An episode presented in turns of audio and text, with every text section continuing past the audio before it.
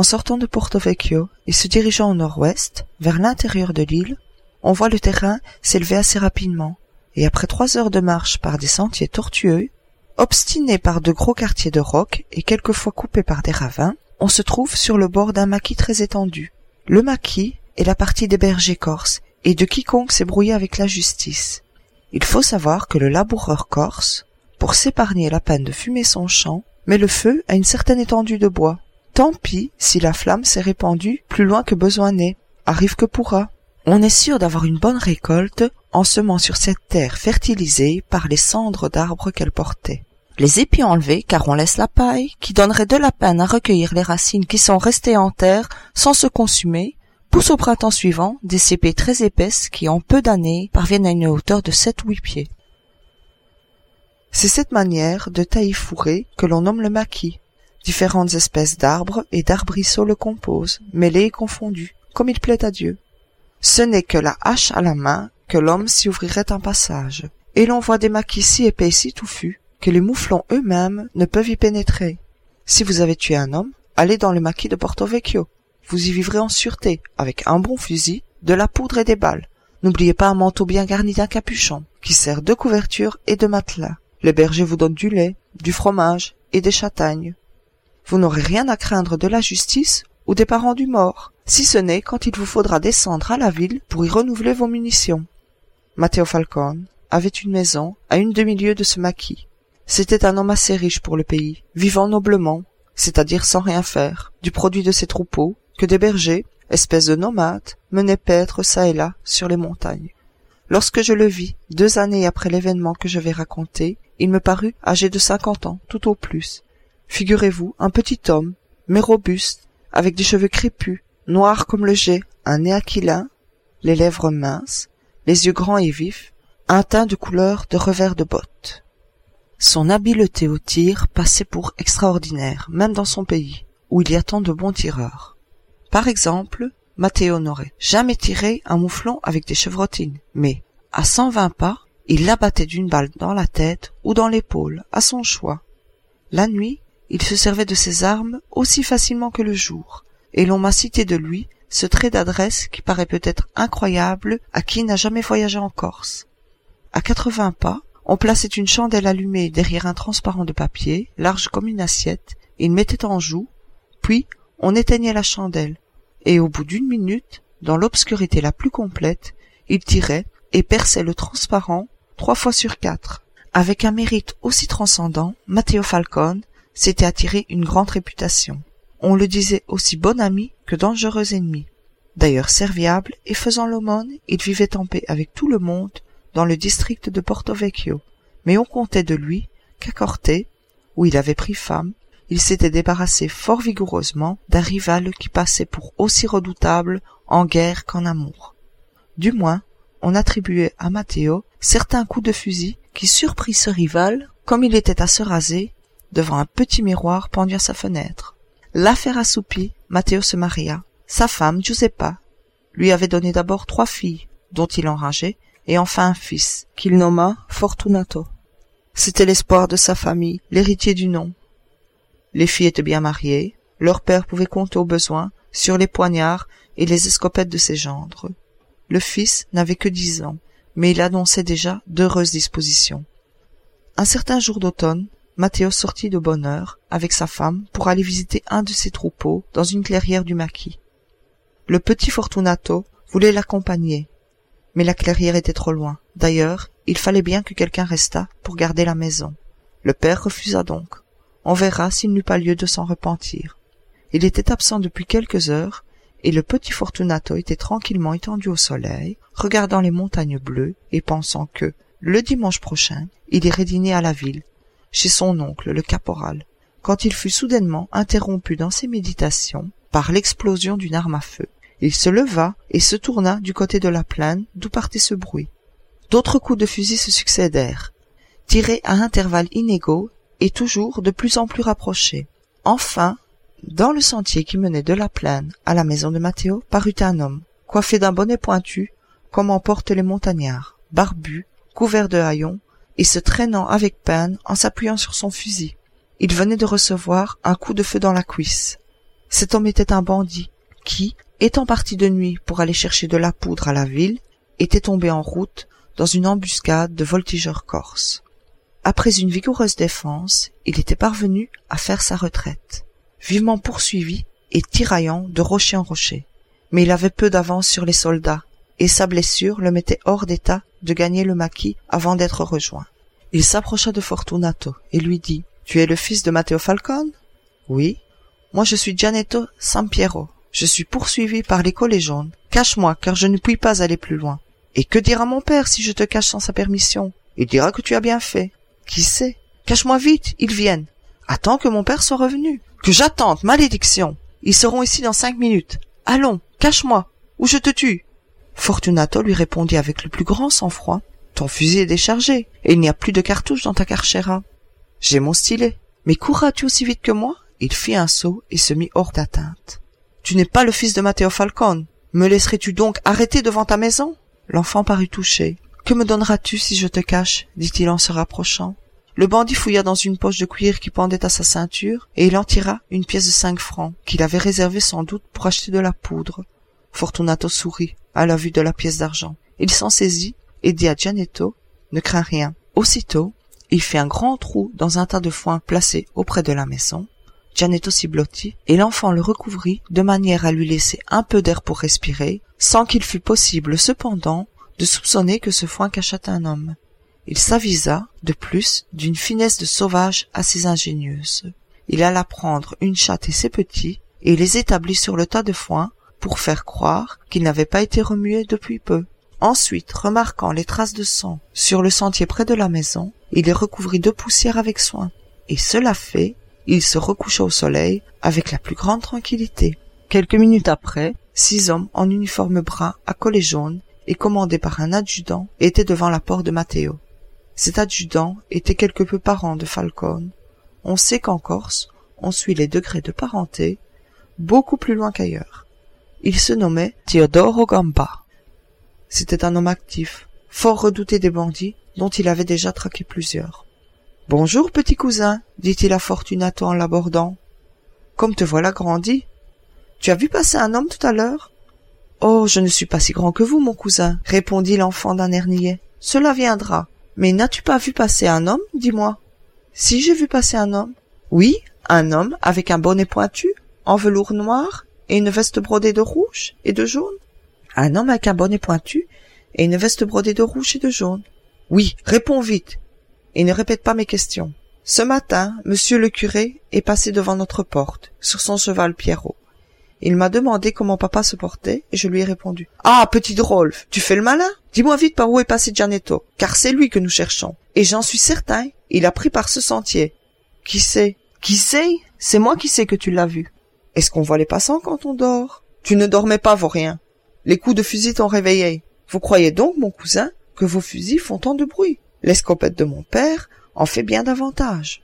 Que le diable te confonde, maudit garnement. Je suis bien sûr que tu as vu le Gianetto. Peut-être même l'as-tu caché. Allons, camarade, entrez dans cette maison, et voyons si notre homme n'est pas ici.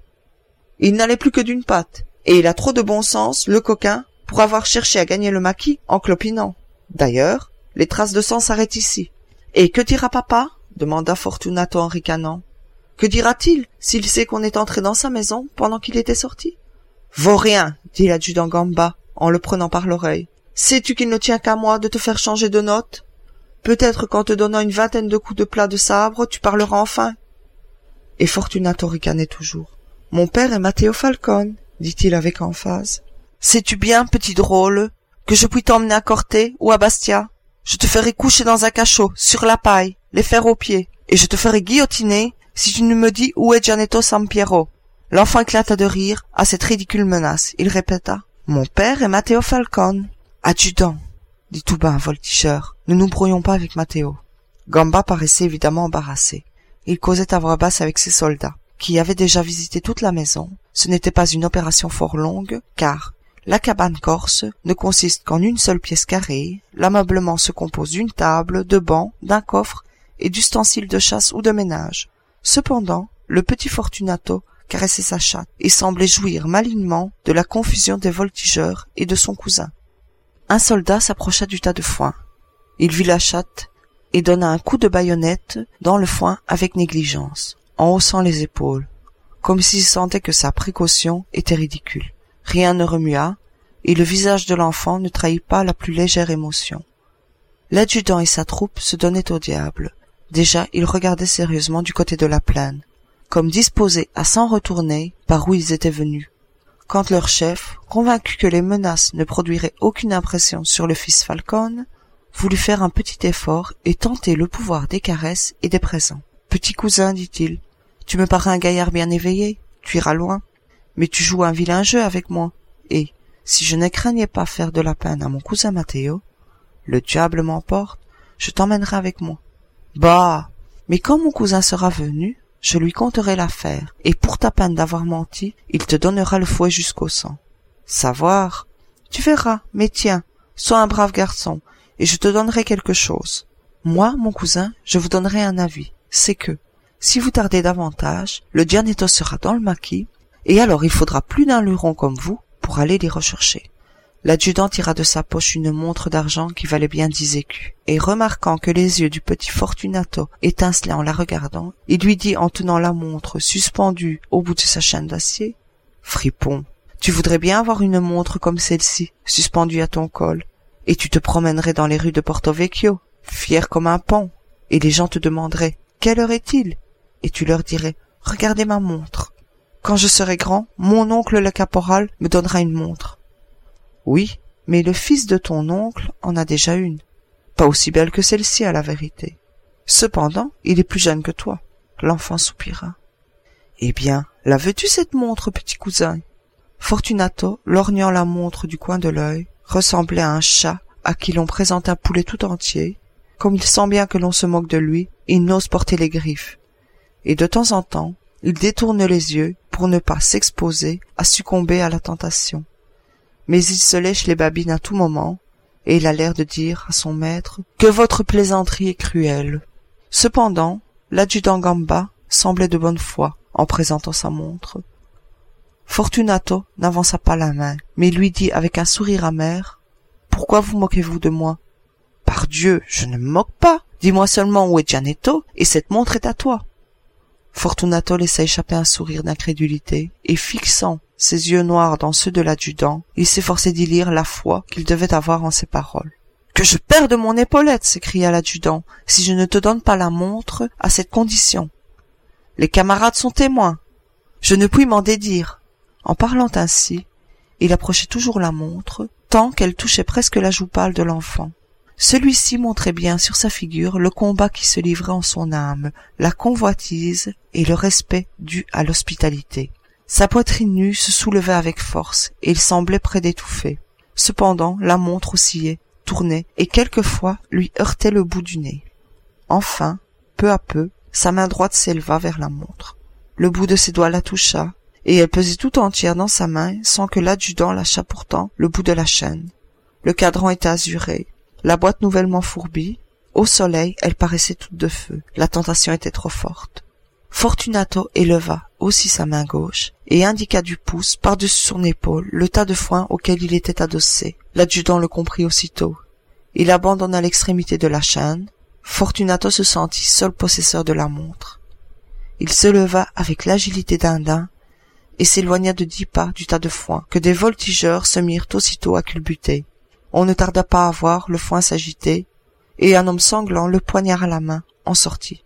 Mais comme il essayait de se lever en pied, sa blessure refroidie ne lui permit plus de se tenir debout. Il tomba. L'adjudant se jeta sur lui et lui arracha son stylet. Aussitôt, on le garrotta fortement malgré sa résistance. Gianetto, couché par terre et lié comme un fagot, tourna la tête vers Fortunato qui venait de s'approcher. Fils de lui dit-il avec plus de mépris que de colère. L'enfant lui jeta la pièce d'argent qu'il en avait perçue, sentant qu'il avait cessé de la mériter, mais le proscrit n'eut pas l'air de faire attention à ce mouvement. Il dit avec beaucoup de sang-froid à l'adjudant. Mon cher Gamba, je ne puis plus marcher. Vous allez être obligé de me porter à la ville. Tu courais tout à l'heure plus vite qu'un chevreuil, repartit le cruel vainqueur. Mais sois tranquille. Je suis si content de te tenir que je te porterai à une lieue sur mon dos sans être fatigué. Au reste, mon camarade, nous allons te faire une litière avec des branches et ta capote, et à la ferme Cresproli, nous trouverons des chevaux. Bien, dit le prisonnier, vous mettrez aussi un peu de paille sur votre litière, pour que je sois plus commodément. Pendant que les voltigeurs s'occupaient, les uns à faire une espèce de brancard avec des branches de châtaignier, les autres à panser la blessure de Gianetto, Matteo Falcone et sa femme parurent tout à coup au détour d'un sentier qui conduisait au maquis. La femme s'avançait, courbée péniblement sous le poids d'un énorme sac de châtaigne, tandis que son mari se prélassait, ne portant qu'un fusil à la main et un autre en bandoulière, car il est indigne d'un homme de porter d'autres fardeaux que ses armes. À la vue des soldats, la première pensée de Matteo fut qu'il venait pour l'arrêter. Mais pourquoi cette idée? Matteo avait-il donc quelque démêlé avec la justice? Non, il jouissait d'une bonne réputation. C'était, comme on dit, un particulier bien famé. Mais il était corse et montagnard. Et il y a peu de Corses montagnards qui, en scrutant bien leur mémoire, n'y trouvent quelques picadilles, telles que coups de fusil, coups de stylet ou autres bagatelles. Matteo, plus qu'un autre, avait la conscience nette. Car depuis plus de dix ans, il n'avait dirigé son fusil contre un homme. Mais toutefois, il était prudent, et il se mit en posture de faire une belle défense, s'il en avait besoin.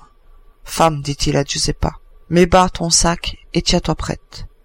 Elle obéit sur le champ. Il lui donna le fusil qu'il avait en bandoulière et qui aurait pu le gêner. Il arma celui qu'il avait en main et il s'avança lentement vers sa maison longeant les arbres qui bordaient le chemin, et prêt, à la moindre démonstration hostile, à se jeter derrière le plus gros tronc, d'où il aurait pu faire feu à couvert. Sa femme marchait sur ses talons, tenant son fusil de recharge et sa giberne. L'emploi d'une bonne ménagère, en cas de combat, est de charger les armes de son mari. D'un autre côté, l'adjudant était fort en peine en voyant Mathéo s'avancer ainsi. À pas compter, le fusil en avant et les doigts sur la détente. Si par hasard, pensait-il, Matteo se trouvait parent de Gianetto, ou s'il était son ami, et qu'il voulait le défendre, les bourres de ces deux fusils arriveraient à deux d'entre nous, aussi sûrs qu'une lettre à la poste.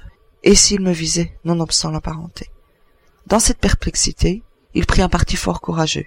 Ce fut de s'avancer seul vers Matteo pour lui conter l'affaire, en l'abordant comme une vieille connaissance. Mais le court intervalle qui le séparait de Matteo lui parut terriblement long. Hola, hé, mon vieux camarade, cria-t-il. Comment cela va-t-il, mon brave? C'est moi, je suis Gamba, ton cousin. Matteo, sans répondre un mot, s'était arrêté, et à mesure que l'autre parlait, il relevait doucement le canon de son fusil, de sorte qu'il était dirigé vers le ciel au moment où l'adjudant le rejoignit. Bonjour, frère, dit l'adjudant, en lui tendant la main. Il y a bien longtemps que je t'ai vu. Bonjour, frère. J'étais venu pour te dire bonjour en passant, et à ma cousine Peppa. Nous avons fait une longue traite aujourd'hui, mais il ne faut pas plaindre notre fatigue, car nous avons fait une fameuse prise. Nous venons d'empoigner Gianetto Sampiero. Dieu soit loué, s'écria Giuseppa. Il nous a volé une chèvre laitière la semaine passée. Ces mots réjouirent Gamba. Pauvre diable, dit Matteo, il avait faim. Le drôle s'est défendu comme un lion, poursuivit l'adjudant un peu mortifié. Il m'a tué un de mes voltigeurs, et non content de cela, il a cassé le bras du caporal Chardon mais il n'y a pas grand mal, ce n'est qu'un Français. Ensuite, il s'était si bien caché que le diable ne l'aurait pu découvrir. Sans mon petit cousin Fortunato, je ne l'aurais jamais trouvé. Fortunato? s'écria Matteo. Fortunato? répéta Giuseppa. Oui, le Gianetto s'était caché dans le tas de foin, là-bas. Mais mon petit cousin m'a montré la malice. Aussi, je le dirai à son oncle le caporal, afin qu'il lui envoie un beau cadeau pour sa peine. Et son nom, et le tien seront dans le rapport que j'enverrai à monsieur l'avocat général. Malédiction, dit tout bas Matteo. Il avait rejoint le détachement. Gianetto était déjà couché sur sa litière et prêt à partir. Quand il vit Matteo, en la compagnie de Gamba, il sourit d'un sourire étrange, puis, se retourna vers la porte de la maison, il cracha sur le seuil en disant Maison d'un traître. Il n'y avait qu'un homme décidé à mourir qui eût osé prononcer le mot de traître en l'appliquant à Falcone. Un bon coup de stylet, qui n'aurait pas eu besoin d'être répété, aurait immédiatement payé l'insulte. Cependant, Matteo ne fit pas d'autre geste que celui de porter sa main à son front comme un homme accablé. Fortunato était entré dans la maison en voyant arriver son père. Il reparut bientôt avec une chatte de lait qu'il présenta, les yeux baissés, à Gianetto. Loin de moi lui cria le proscrit d'une voix foudroyante. Puis, se tournant vers un des voltigeurs, Camarade, donne-moi à boire dit-il. Le soldat, remit sa gourde entre ses mains, et le bandit bulot que lui donnait un homme avec lequel il venait d'échanger des coups de fusil. Ensuite, il demanda qu'on lui attachât les mains de manière à ce qu'il les eût croisées sur la poitrine au lieu de les avoir liées dans le dos. J'aime, dit-il, être couché à mon aise. On s'empressa de le satisfaire. Puis l'adjudant donna le signal de départ, dit adieu à Matteo, qui ne lui répondit pas, et descendit au pas accéléré vers la plaine. Il se passa près de dix minutes avant que Matteo ouvrit la bouche. L'enfant regardait d'un œil inquiet tantôt sa mère, tantôt son père, qui, s'appuyant sur son fusil, le considérait avec une expression de colère concentrée. Tu commences bien, dit enfin Matteo d'une voix calme, mais effrayante pour qui connaissait l'homme. Mon père s'écria l'enfant en s'avançant, les larmes aux yeux, comme pour se jeter à ses genoux. Mais Matteo lui cria. Arrête-toi. Et l'enfant s'arrêta et sanglota, immobile, à quelques pas de son père. Giuseppa s'approcha. Elle venait d'apercevoir la chaîne de la montre, dont un bout sortait de la chemise de Fortunato. Qui t'a donné cette montre? demanda-t-elle d'un ton sévère. Mon cousin l'adjudant. Falcon la saisit et la jeta avec force contre une pierre et la mit en mille pièces. Femme, dit-il, cet enfant est-il de moi? Les joues brunes de Giuseppa devinrent d'un rouge brique. Que dis-tu, Matteo? Et sais-tu bien à qui tu parles? Eh bien, cet enfant est le premier de sa race qui est une trahison. Les sanglots et les hoquets de Fortunato redoublèrent, et Falcon tenait ses yeux de lynx toujours attachés sur lui. Enfin, il frappa la terre de la crosse de son fusil, puis le jeta sur son épaule et reprit le chemin du maquis en criant Fortunato de le suivre. L'enfant obéit. Giuseppa courut après Matteo et lui saisit le bras. C'est ton fils, lui dit-elle d'une voix tremblante, en attachant ses yeux noirs sur ceux de son mari, comme pour lire ce qui se passait dans son âme. Laisse-moi, répondit Matteo, je suis son père. Giuseppa embrassa son fils et entra en pleurant dans la cabane. Elle se jeta à genoux devant une image de la Vierge et pria avec ferveur. Cependant, Falcon marcha quelques deux cents pas dans le sentier et ne s'arrêta que dans un petit ravin où il descendit. Il sonda la terre avec la crosse de son fusil et la trouva molle et facile à creuser. L'endroit lui parut convenable pour son dessein. Fortunato, va auprès de cette grosse pierre. L'enfant fit ce qu'il lui commandait, puis il s'agenouilla. Dis tes prières. Mon père, mon père, ne me tuez pas. Dis tes prières, répéta Matthieu d'une voix terrible. L'enfant, tout en balbutiant et en sanglotant, récita le pater et le credo. Le père d'une voix forte répondait Amen à la fin de chaque prière. Sont cela les seules prières que tu sais? Mon père, je sais encore l'Ave Maria et la litanie que la tante m'a apprise.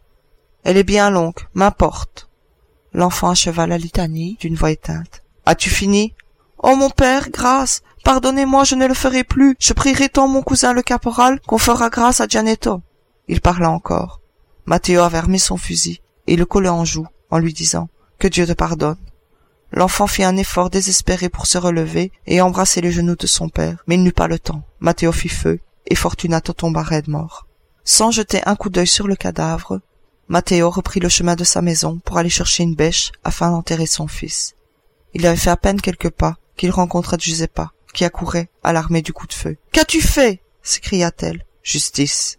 Où est-il? Dans le ravin. Je vais l'enterrer. Il est mort en chrétien. Je lui ferai chanter une messe. Qu'on dise à mon gendre Teodoro Bianchi de venir demeurer chez nous.